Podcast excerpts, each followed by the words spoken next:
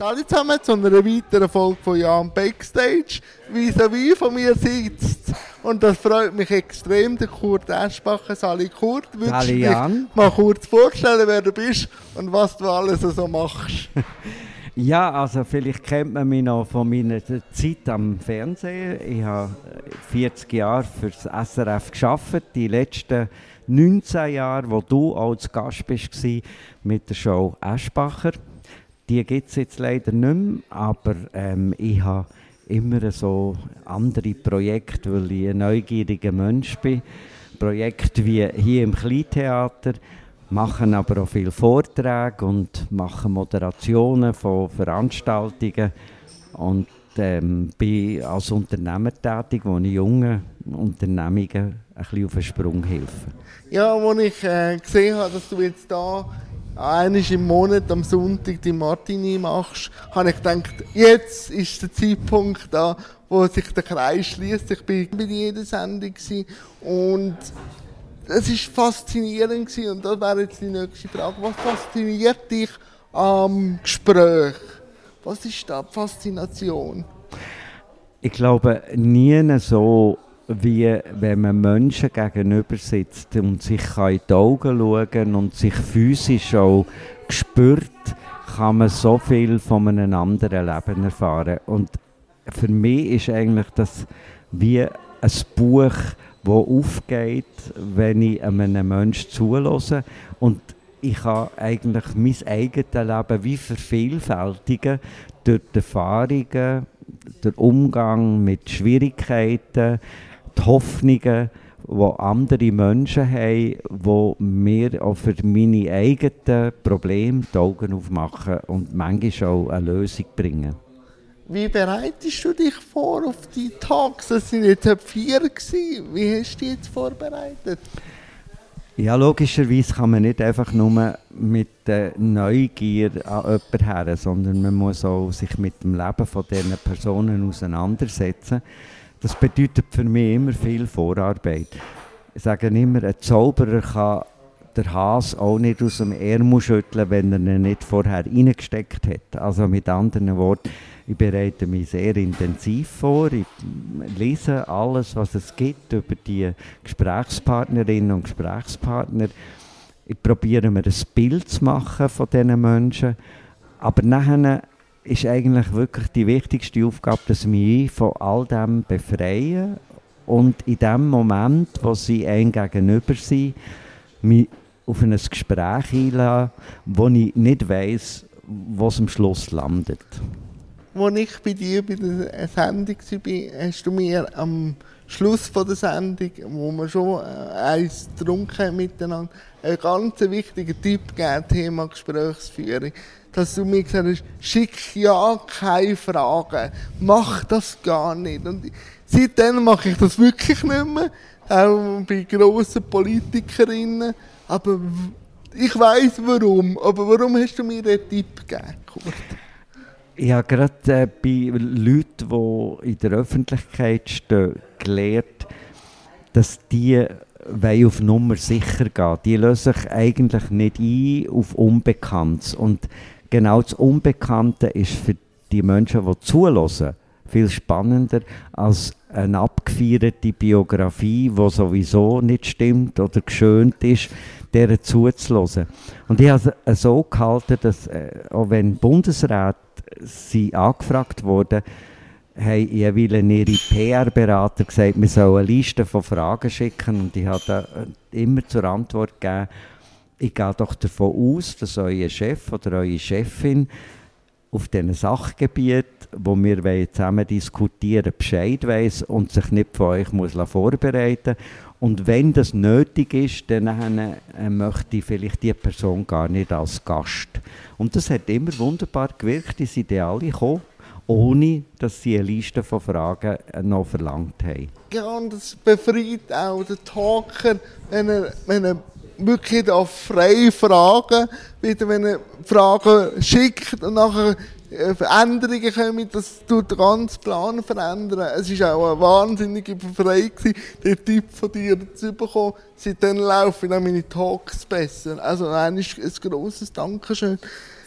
Jetzt da im Theater, was ist der große Unterschied zwischen dem Fernsehtalken und jetzt da einem Theater? Ich hatte zum Glück immer Publikum bei mir im Studio. Ja. Und das ist ganz wesentlich. Man redet anders vor Publikum, als wenn gar niemand rum ist. Und im Theater ist natürlich die Stimmung noch viel intimer. Da kommen Leute, die bereit sind zum Zuhören, die erwarten etwas auf der einen Seite und das füllt den Raum mit, mit Gefühl, mit ähm, Energie, mit Kraft. Und die Kraft, die überträgt sich auch auf die Bühne. Und so dünkt es mir, kann man äh, ganz andere Stimmungen schaffen, auch im Gespräch, als wenn man einfach vor einer abstrakten Fernsehkamera hockt. Es gibt sofort Reaktionen, man spürt, etwas ist angekommen oder etwas ähm, erweckt Erstaunen. Und ich finde das Theater ein wahnsinnig wichtiger Ort, um Emotionen zu erleben und aber auch auf der Bühne, um Emotionen auszulösen. Sei das mit Musik, sei das mit Gespräch, sei das mit Tanz, was auch immer. Ähm, es ist ein Ort, wo ich äh, wirklich der Überzeugung bin, wir brauchen den als kulturelle Einrichtung. Ich frage meistens die Künstlerinnen, meistens bevor sie auftreten, wie sie ihre Routine so aussieht, bevor sie auftreten. Wir haben jetzt Nacht in der ersten Show. Aber wie bereitet sich der Kurt Eschbacher jetzt für diese Show vor? Oder wenn er jetzt auf die Bühne geht, die letzte Stunde, was macht er? Hat er Routine? Hat er Mödel, die er macht? Was macht er? Weißt du, Jan, ich bin immer wahnsinnig aufgeregt. Ich habe eigentlich immer eine ganz grosse Angst vor dem Versagen. Und darum kann ich vor einem Auftritt nicht noch etwas anderes machen. Also ich muss wie meine Gedanken fokussieren, so in einen Kanal bringen, mhm. damit dass ich nicht abgelenkt bin. Aber das hat mit der Auftrittsangst und mit dem Lampenfieber zu tun. Und darum kann ich vorher nichts anderes machen. Also ich tigere umeinander ähm, äh, meine Kärtchen immer wieder anschauen, die ich aber dann nicht mehr brauche für die Vorstellung per se. Und muss wie das Wenige an Energie, die ich habe, so zusammenbringen, dass ich nicht noch irgendwie etwas anderes denken und studieren. Ist das spannend, dass du nach, immer noch nach 40 Jahren die Lampenfieber hast? Äh, warum? Also, warum kommt die Angst und wie löst sich die Angst auch auf? Wenn, wenn, bist du so gelöst erst nach der Show oder gibt es einen Moment in der Show, wo du sagst, mal, es kommt gut?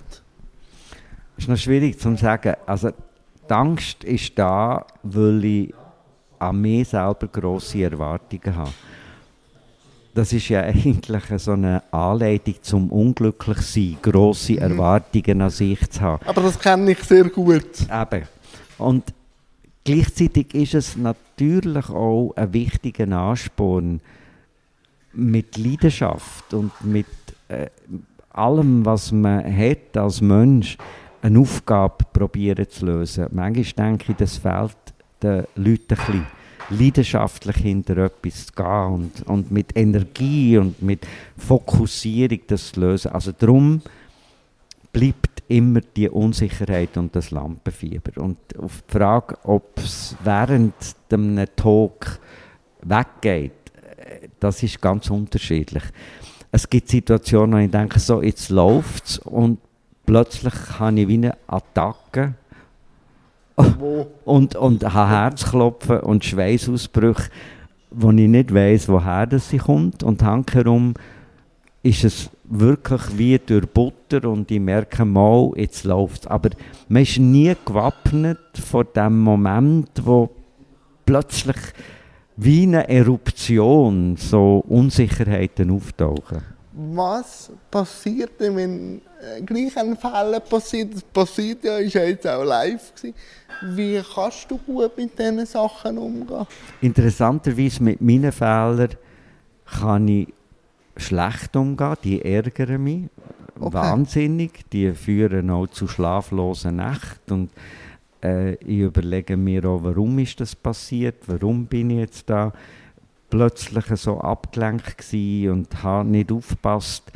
Ähm, wenn aber in der Show per se etwas aus dem Ruder läuft, ist es für mich wie eine Herausforderung, damit umzugehen. Also wir haben mal in einer Sendung jemanden gehabt, der hat einfach nur mit Ja und Nein Antwort oh, das, das, sind die schönen Momente. Genau. Und dann ähm, habe ich irgendwann mal gemerkt, dass der mich gar nicht versteht, weil er nämlich eigentlich einen Hörapparat hat und den nicht angelegt okay. hat.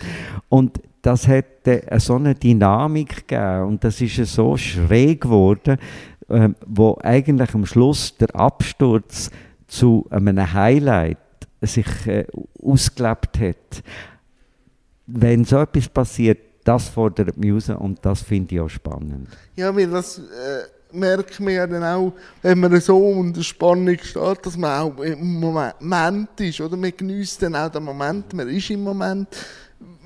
Kannst du auch im Moment sein, wenn du so angestrengt bist und auch so unter Strom stehst? Eigentlich fast nur im Moment. Okay. Äh, ich probiere gar nicht viel vorauszudenken, sondern äh, alles, was passiert in diesem Moment, probiere ich wahrzunehmen. Und oftmals geben ja die Leute ganz kleine Signale, sei es körperlich oder sei es mit einem Nebensatz.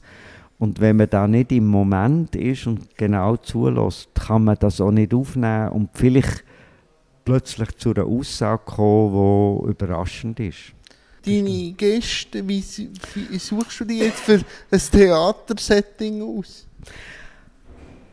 Also zuerst mal muss ich sicher sein, dass die etwas zu erzählen haben und dass sie auch bereit sind zu erzählen. Und zum anderen braucht ja so ähm, eine Matinee oder auch einen Abend oder eine Talkshow so eine Choreografie. Damit meine ich, sie braucht ernste, überraschende, lustige, mm, unvorhergesehene Aussagen.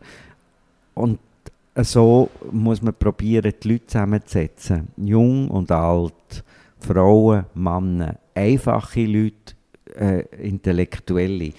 Und im besten Fall entsteht daraus so eine, ein Bild auch von der Bevölkerung, wo Zuhörerinnen und Zuhörer inspiriert wo die Anfrage kam, ist für das Kleintheater. Was hat es beim Kurt Eschbacher ausgelöst? Eine riesige Freude. Ich hatte so Lust, wieder etwas auf der Bühne zu machen, wo ja eigentlich ähnlich ist, wie das, was ich früher in den Sendungen gemacht habe. Es ist die Lust, neue Leute lernen zu kennen, neue Lebensgeschichten zu lernen und das kann man nicht nur privat, da braucht es irgendwie den Fokus Bühne. Es braucht die Voraussetzung, dass man sich aufeinander total einlädt in diesem Moment. Es braucht Scheinwerferlicht, es braucht äh, in dem Sinne auch äh, das Publikum. Und de, darauf habe ich extrem Lust gehabt und freue mich jetzt, äh, wenn das äh, so weitergeht. Du hast jetzt ein paar Mal gesagt, die Neugier. Von wo kommt denn die Neugier? Was, mach die Neugier. Wie, wenn sagst du, jetzt, dort will ich dran gehen, was muss sein, dass die Neugier geweckt wird? Ich glaube, das hat man. Oh. Kinder sind ja wahnsinnig neugierig. Und manchmal habe ich das Gefühl, Neugier wird einem nachher in der Schule austrieben. Und äh, ich bin der Überzeugung, dass wir eine kindliche Neugier müssen behalten bis zum letzten Atemzug. Weil Fragen zu stellen heisst, sein Leben zu bereichern. Und man kann das so lernen. Manchmal habe ich den Eindruck, dass die Leute irgendwo die Neugier abtrainiert haben, sich selber, oder sie sind durch Ausbildungen gegangen, die ihnen die Neugier gestohlen hat. Und sie haben vergessen, was für eine Inspiration das, das für ihr Leben kann sein Aber man kann Neugier auch wieder lernen. Wie kann man sie lernen? ich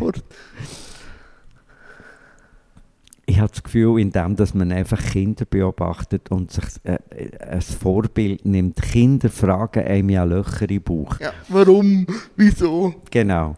Und das Warum und Wieso, das ist etwas, wo letztendlich das ausmacht. Ich bin oft irgend an einem Anlass oder an einem Nachtessen und da fällt mir auf, dass kaum jemand einem anderen Menschen eine Frage stellt. Alle sind so damit beschäftigt, sich selber im richtigen Rampenlicht zu zeigen. Sie erzählen von ihren Erfolg, von ihren Erlebnissen. Sie hören den anderen nicht zu, sie nehmen sich selber viel zu wichtig und Neugier heisst eine gewisse Bescheidenheit auch und, und eine gewisse Demut dem anderen gegenüber und Bereitschaft, Fragen zu stellen. Das ist die Inspiration und das, denke ich, muss man manchmal wieder ein bisschen lernen. Die Neugier kenne ich natürlich auch. Wir haben auch gemerkt, dass es immer wieder Zeiten braucht für Oasen, für Rückzug. Wie entspannt sich ein Kurt? Und wo? Und bei was? Also ich habe das Glück, dass ich in Südfrankreich seit äh, über 30 Jahren einen wunderbaren Garten und ein Haus habe. Und Gärtner ist für mich eine der wichtigsten Massnahmen, um zu mir selber zu finden, um die Ruhe zu bekommen, auch um zu merken, Natur als Gärtner möchte man ja gestalten und sagt, das Pflänzchen sollte hier wachsen, weil das passt farblich so gut und das eben dort.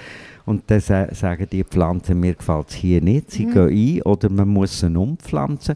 Also die, die Macht von der Natur über einem selber ist für mich eine wunderbare Lebensschule. Und noch eine grössere war die Tatsache, ich habe Land, wo es keine Bäume drauf hatte. Und dort habe ich über 30 oder 40 Bäume gepflanzt. Und das war am Anfang so Besenstiel mit irgendwie mhm. ein bisschen Büschli dran. Und nach 30 Jahren sind es doch jetzt ein bisschen anständige Bäume geworden. Und die Zurückhaltung zu haben, zu sagen, wahrscheinlich ist der Garten, sind die Bäume, dann am schönsten, wenn es mir nicht mehr gibt. Weil sie brauchen Zeit.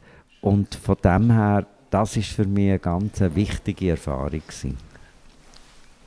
Jetzt äh, ist noch viel geplant, auch im Kleintheater. Wo sieht man dich sonst noch, jetzt, wenn wir jetzt einen Ausblick machen? Was bist du gerade so noch dran? Du hast viel schon gesagt, was machst du, aber jetzt so brandneu, wo Neugier in den Kinderschuhen steckt. Was? Ich, ich begleite zum Beispiel die nächste Woche eine Reise mit 20 Leuten, wo es um Vögel und Pilze geht im Vögel Jura. und Pilze. Jawohl. Beides äh, finde ich wunderbar, verstehe aber nichts davon. Und wir haben dort äh, Spezialistinnen und Spezialisten, die äh, erstens mal ornithologisch alles kennen und zweitens gehen wir Bild suchen. Und ich ähm, mache nachher am Abend mit den Leuten, mit den Bildern, die wir gefunden haben, ein Menü. Und so kenne ich eher Bild, ja. und äh, wir äh, haben nachher auch so Diskussionsrunden, wo ich mit begleite. Also das ist das, was ich nächste Woche, drei Tage, hoffentlich nicht nur bei Regen, im Jura umeinander stürchle. Und dann anschließend, das ist nicht so lustig, fahre ich in unser Haus nach Südfrankreich. Dort hat vor zehn Tagen der Blitz eingeschlagen. Und äh, der, der, wir haben so ein, äh, äh, nicht ein Schuppen, aber ein sehr äh, kleines, aber herziges Haus beim Schwimmbassin. Und das Ganze ist abbrennt, hat ähm, alle Installationen äh, sind kaputt gegangen, die ganzen elektrischen Einrichtungen, alles, was wir dort gelagert haben. Das ganze Haus ist ausgebrannt und ich muss jetzt dort äh, schauen, was wir wieder flicken können. Das ist eigentlich aber auch Glück im Unglück. Zum Glück nicht das Haupthaus, das kaputt gegangen ist, sondern nur das nebendran. Wie gehst du mit so Situationen um, wo du jetzt äh, höhere Macht, wie jetzt der Blitz, und du hast gerade nicht so schönen Moment ist, wie gehst du mit dem um? Im ersten Moment wahnsinnige Enttäuschung, äh, nicht gerade Panik, aber um Gottes Willen ist jemand dabei verletzt worden. Ja. Im zweiten Moment, äh, oh nein, jetzt müssen wir das alles aufbauen. Was kostet das? Wie finanzieren wir das? Wie bringen wir das wieder her? Und im dritten Moment ist es einfach zur Kenntnis nehmen, dass man als Mensch nicht alles im Griff hat und dass ähm, Shit happens und dass man sich mit dieser Situation muss abfinden muss. Ja, das hilft manchmal auch zu wissen, dass man halt nur begrenzte Möglichkeiten hat. Aber ich werde da noch einen kleinen Ausblick geben. Die nächste Matinee ist am 27. November. Sicher wieder mit spannenden Gästen. Also es lohnt sich. Ich bin die Show schauen. Und Kurt, ich möchte dir noch eine Danke sagen, weil mit unserer gemeinsamen Sendung in deiner Sendung hat meine kleine Karriere angefangen und für mich ist das jetzt wirklich so, es hat sich ein Kreis geschlossen, was auch immer schön ist, wenn sich Kreis schließen, weil wenn sich ein Kreis schließt, fährt irgendwo wieder ein neuer Kreis an, mit der nötigen Neugier. Und ich danke dir recht herzlich, hast schon kurz Zeit genommen und ich werde sicher die ein oder andere Martini da im Kleintheater wieder geniessen und sage dir grosses Dankeschön. Danke dir, Jan.